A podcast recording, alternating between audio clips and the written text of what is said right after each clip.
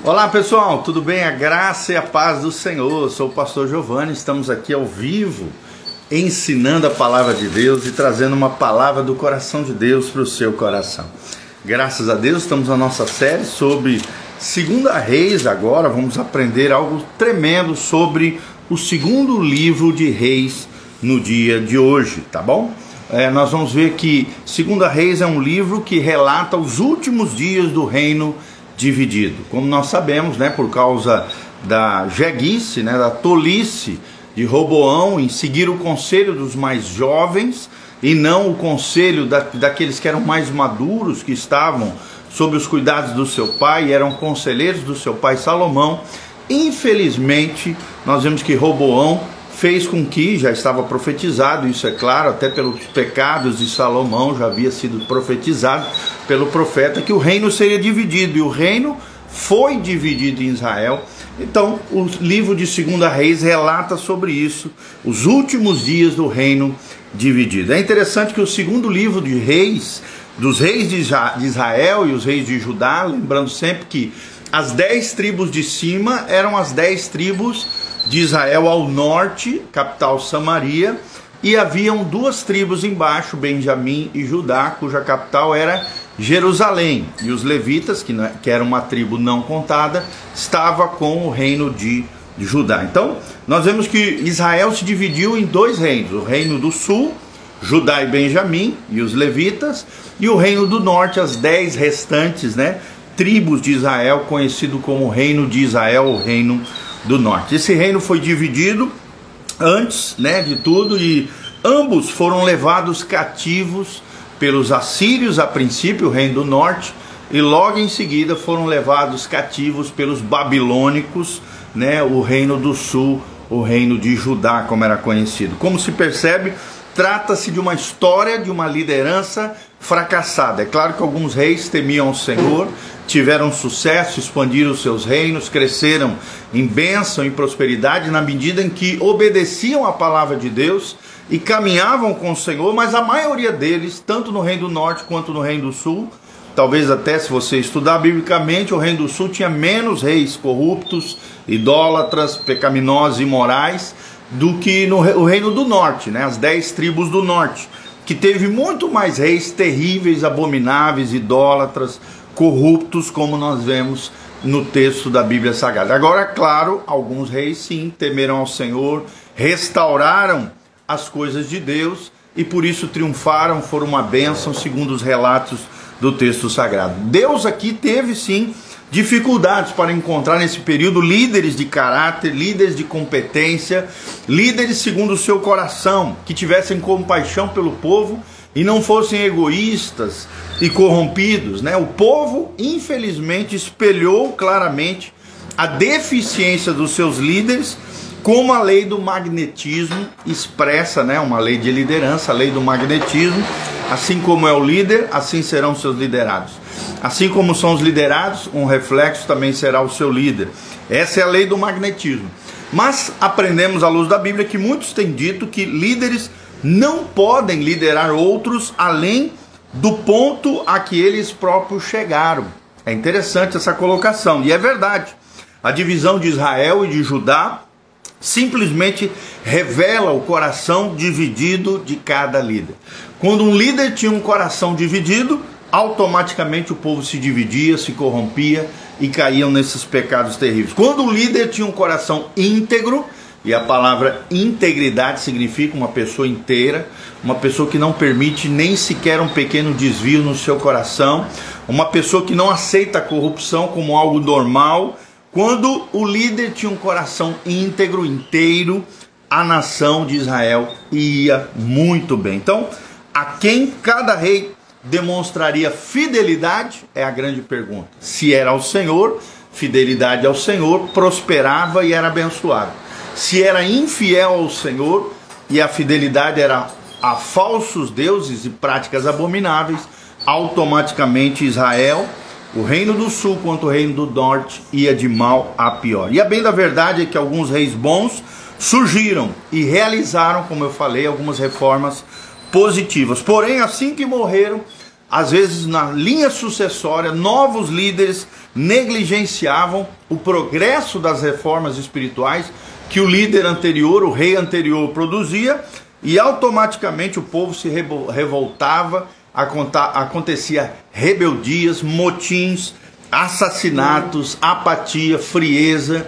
e indiferença espiritual. Então o livro de Segunda Reis apresenta essa triste realidade, o triste comentário da condição humana, da natureza humana caída e pecaminosa. E descobrimos nesse livro muito mais exemplos de liderança negativa do que de positiva. Quando você lê o segundo livro de Reis, você vai ver muito mais eh, maus exemplos exemplos é, deficientes quanto ao caráter e com falhas terríveis no seu, no seu, no seu ser, do que é, exemplos positivos que eram minoria, infelizmente, não era o que Deus gostaria para Israel, mas foi assim que o povo escolheu e assim que se procedeu. Tá? Alguns destaques, no entanto, podem ser observados por exemplo, os profetas Elias e Eliseu, que nós temos estudado ultimamente, dois homens íntegros, dois homens profetas de Israel, que nunca abriram mão dos seus valores, nunca abriram mão do Deus de Israel, Deus dos seus pais, e de forma consistente atraíram pessoas através da sua mensagem de santificação, de consagração e de dedicação ao Deus dos patriarcas de Abraão, Isaac e Jacó ao Deus de Israel. Nós vemos que Elias ministra né, a elite governante de Israel, confrontando eles, enquanto que Eliseu já foca no povo comum de muitas nações que estavam ali infiltrados também entre os israelitas. O rei Ezequias, por exemplo, usufruiu de renovação pessoal durante o seu reinado.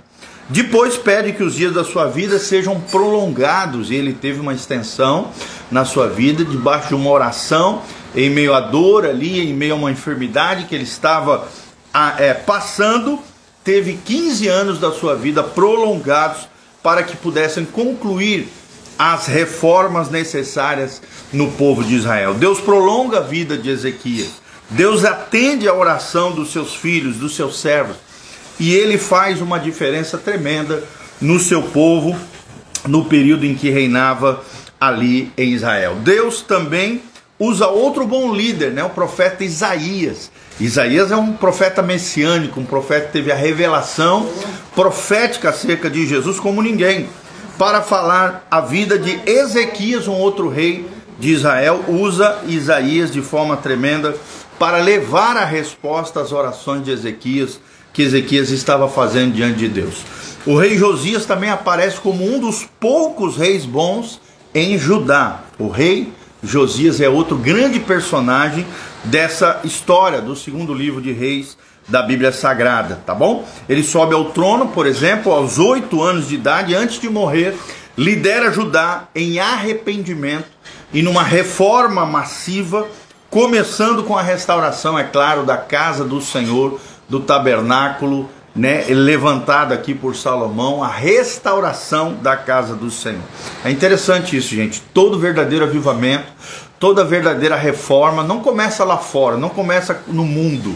Começa com a restauração da casa do Senhor. Será que você tem permitido que Deus restaure a sua vida, a sua casa, a sua família?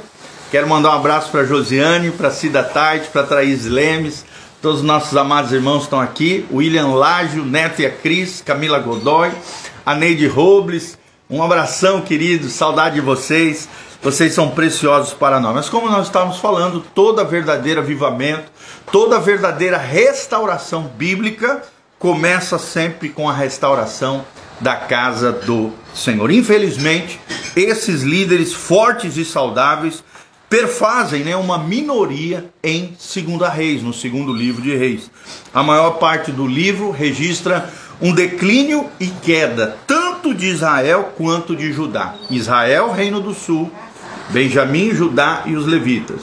E o reino do norte, o reino de Israel, dez tribos de Israel, capital Samaria, tá? Então, infelizmente, a maior parte do livro registra o declínio e a queda tanto de Israel quanto em Judá, a começar pelos seus líderes. A nossa ênfase sempre aqui é sobre liderança, liderança segundo o coração de Deus ou maus exemplos de liderança para nós não sermos aquilo que eles foram, não tropeçarmos naquilo que eles tropeçaram. A Bíblia diz que tudo aquilo que foi escrito no livro sagrado, na palavra de Deus, beijão aqui nessa Bíblia preciosa, o que, que acontece? Foi deixado ali para nós como exemplo.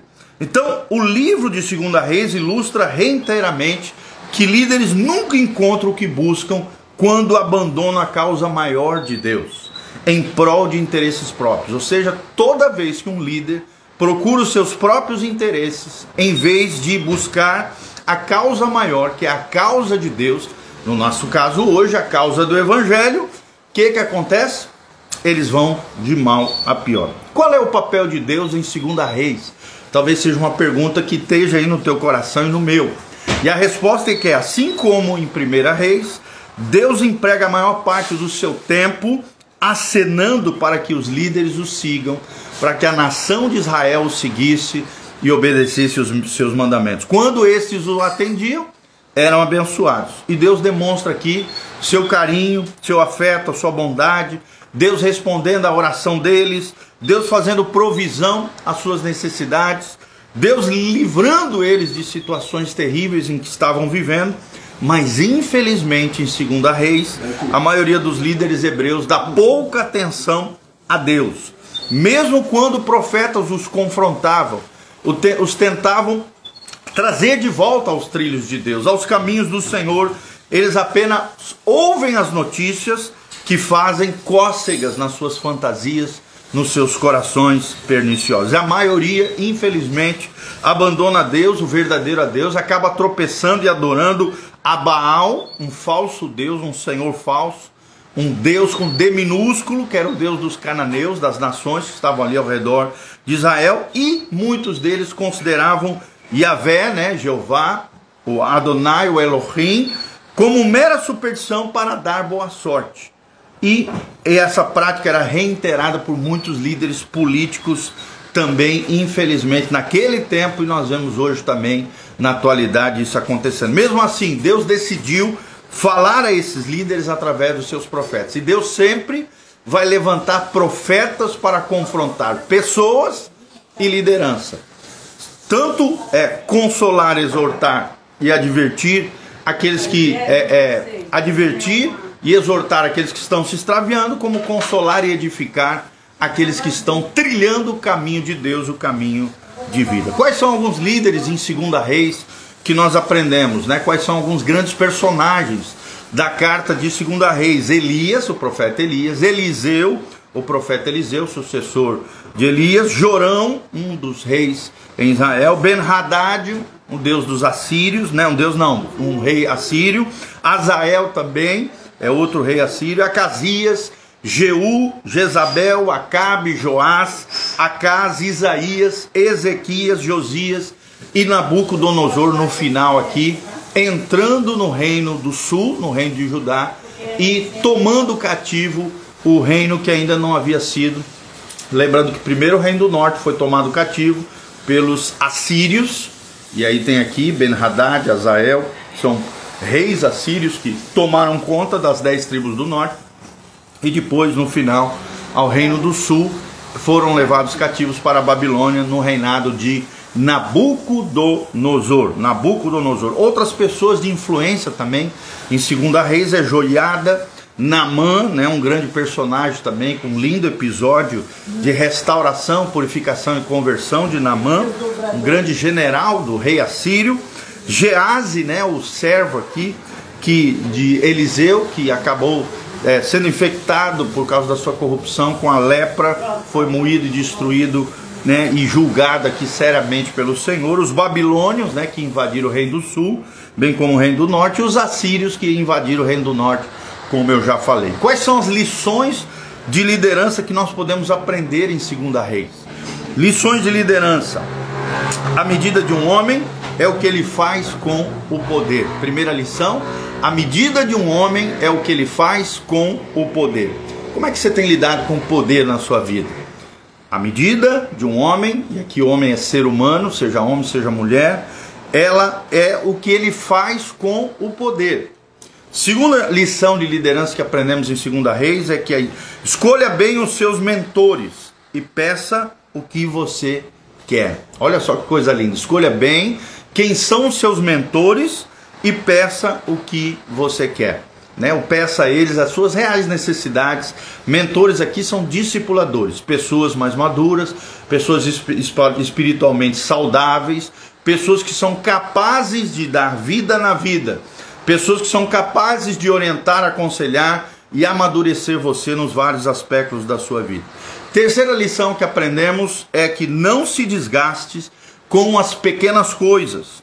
Pense estrategicamente ao, ao elaborar os seus planos de luta. Pense estrategicamente ao elaborar os seus planos de luta e não se desgaste com pequenas coisas. Outro princípio tremendo que nós aprendemos aqui em 2 Reis é permaneça focado na sua missão. Permaneça flexível nos seus métodos. Missão é mais importante que métodos. E é claro que os métodos muitas vezes são ferramentas valiosas para que alcancemos o nosso propósito e a nossa missão. Vou repetir: permaneça focado na sua missão, no seu propósito e permaneça flexível nos seus métodos. Os métodos não são mais importantes, a missão é mais importante, o propósito é mais importante do que os métodos. Os métodos são apenas estratégias, são apenas ferramentas para se alcançar a sua missão, o seu propósito. Outra verdade tremenda é mantenha uma perspectiva eterna. Aqui que muitos tropeçam. Mantenha uma perspectiva eterna na sua vida. Tem muita gente que só foca no hoje, no aqui, agora, em coisas fúteis, banais, em vaidades desse mundo, em coisas supérfluas. Mas a palavra de Deus nos ensina que nós temos que manter a perspectiva eterna. Se somos de Cristo e estamos em Cristo, nós estamos vivendo já a vida eterna que recebemos dele. Está lá em João 17, versículo 3, a Bíblia diz: E a vida eterna é esta, que conheçam a Ti, o único Deus verdadeiro e a teu filho Jesus, a quem tu enviaste. Jesus mesmo disse: Eu sou o caminho, a verdade e a vida. Ninguém vem ao Pai senão por mim. Então, se nós temos Jesus, já firmamos uma aliança, um compromisso com Deus, já nascemos de novo, já nascemos espiritualmente para Deus, já estamos vivendo a vida eterna. E nessa vida eterna nunca podemos perder, devemos sempre manter a perspectiva eterna e não trocar aquilo que é efêmero, aquilo que é transitório, aquilo que é fútil, aquilo que é banal, os pratos de lentilhas de Satanás por aquilo que é eterno, por aquilo que é primordial, essencial, primário, que deveria ser a primazia do nosso coração, que são as coisas de Deus. Buscar a Deus, conhecer a Deus e a seu Filho amado Jesus Cristo, através do poder do Espírito Santo e através da palavra da Bíblia Sagrada. Outro princípio tremendo de liderança que aprendemos em 2 Reis é se comprometa com o resultado final e ou se tornarás escravos do imediato. Vou repetir, se comprometa com o resultado final ou se tornará, você vai se tornar escravo do imediato, aquele que quer tudo para ontem, quer tudo para hoje, quer tudo para agora e não pensa no todo, no macro, fica apegado apenas no micro naquilo que é minúsculo, pequeno, nos detalhes, mas esquece do plano geral, do resultado final, acaba se perdendo, se tornando escravo do imediato. Outro princípio que nós aprendemos, já estamos terminando, é nunca subestime o poder de Deus. Se tem alguém que é poderoso, é Deus, gente. Deus é poderoso para fazer diz o apóstolo Paulo, infinitamente mais do que pedimos ou pensamos, segundo o seu poder que opera em nós. Nunca subestime o poder de Deus. Deus é poderoso para fazer. Tem até uma música do Antônio Cirilo, pastor Antônio Cirilo, que é tremenda. Ele fala: Deus é poderoso para fazer. Deus é poderoso para fazer muito mais do que pedimos, do que pensamos, do que fazemos. Então, o Deus que nós servimos é poderoso, nunca subestime o poder de Deus. Deus é poderoso para fazer infinitamente mais do que pedimos ou pensamos, segundo o seu poder que opera em nós. E por último aqui, reforma externa e pública começa com uma reforma interna, ou seja, com uma renovação pessoal. Tudo aquilo que abrange o coletivo começa pessoalmente, começa internamente. Tem muita gente que quer mudar tudo lá fora, mas ainda não mudou, não se transformou por dentro. Toda verdadeira revolução, transformação, avivamento, restauração começa aqui dentro, dentro de nós, de forma dentro de uma renovação pessoal para depois chegar no coletivo. Então, sempre começa com uma reforma interna, e quem faz isso é o Espírito Santo, através da palavra, mediante um espírito de adoração e oração, intercessão diante de Deus. Na medida em que você se rende ao Senhor, se entrega a Deus, se entrega ao Senhor, Deus começa a transformar você de dentro para fora. E tudo que ele precisa para uma restauração coletiva é primeiramente um homem, uma mulher de Deus que se coloca aos pés da cruz para ser renovado pessoalmente, para que haja uma reforma interna dentro de nós. Às vezes a gente não consegue mudar aquilo que está lá fora, então quem tem que mudar é nós aqui dentro. Dentro de nós, a verdadeira mudança começa aqui dentro, com uma renovação pessoal e com uma reforma interna. Vou repetir: reforma externa e pública sempre deve começar com uma reforma interna e com uma renovação pessoal. É o que sempre os profetas no livro de Segunda Reis procuraram fazer, atingindo os reis, atingindo as autoridades, a aristocracia, aquela, aquelas pessoas que estavam em posições mais altas. O que, que acontece? Sempre é, eles tentavam atingir essas pessoas porque sabiam que através da restauração interna dessas pessoas, todo o povo seria afetado, todo o povo seria abençoado.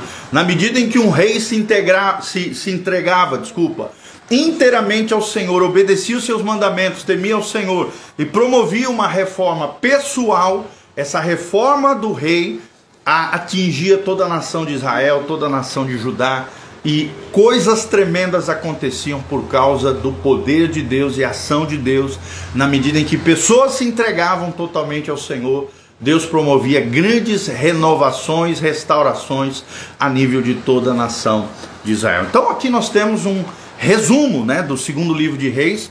Vou repetir as lições de liderança para você guardar no seu coração. A primeira delas, a medida de um homem é o que ele faz com o poder.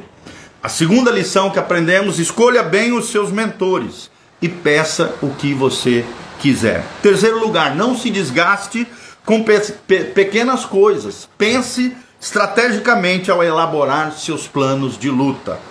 Em quarto, permaneça focado na sua missão. Permaneça flexível nos seus métodos. Em quinto, mantenha sempre a perspectiva eterna. E em sexto, se comprometer com o resultado final é mais importante, ou então você vai se tornar escravo do imediato. E a sétima, nunca subestime o poder de Deus.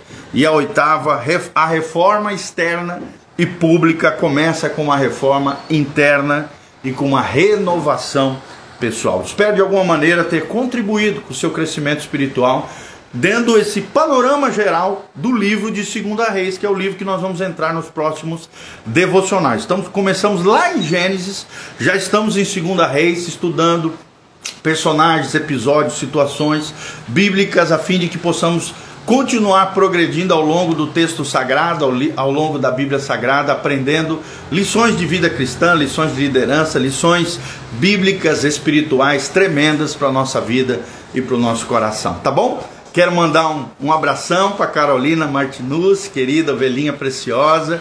A tia Lu também, Pereira, que está aqui conosco. A Oroface, que entrou aqui também. A Cleonice, nossa companheira de bike aí, querida. Deus abençoe. A Renata Gomes, a, a Simone Rai, a Thaís Lemos, como eu já falei, preciosa. A Cida Tait, a Josiane Marcos e o João. O William Lajo, o Neto e a Cris, a Camila Godoy, a Neide Robles, e todos os nossos amados irmãos estão aqui conectados conosco nessa manhã preciosa que Deus preparou para nós. Que Deus te abençoe desde Sião, que Deus faça resplandecer o seu rosto sobre ti, sobre a tua vida, sobre a tua casa, sobre a tua família.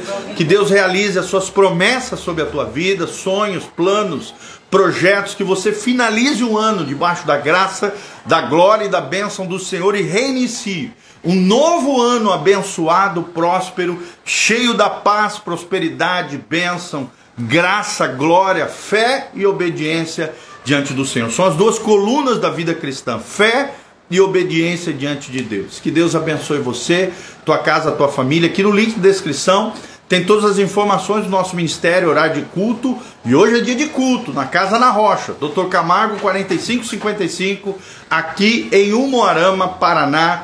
Casa na Rocha, vem estar conosco. Uma palavra de Deus para o seu coração, uma palavra tremenda para sua vida. Dr. Camargo, 4555 na Zona 2, no centro, pertinho da Aviação Moarama, em frente ao Nitron, em Anguera. Estamos aqui hoje, quarta-feira, às 20 horas, com uma palavra preciosa para o seu coração. No domingo teremos apenas um culto, porque é o domingo da virada de ano, então apenas o culto às 9 horas da manhã. Tá bom? O culto da noite foi cancelado por causa da virada de ano. E no sábado nós temos o culto da juventude às 19 horas na igreja Casa na Rocha. Vem estar conosco, vai ser uma bênção.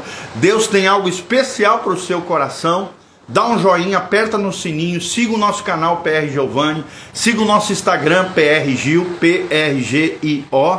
Tá bom? E deixe seus comentários de onde você está nos assistindo, o que, que você achou desse vídeo, o que, que Deus falou ao seu coração, de qual cidade você está nos assistindo, nos ouvindo. Ouvindo, aperta no aviãozinho aqui, compartilhe com a sua galera, com seus contatos, compartilhe o máximo possível, quem sabe você, né? Alguém está precisando ouvir essa palavra, algo no seu coração, e você vai ser uma ponte de amor em favor dessas pessoas.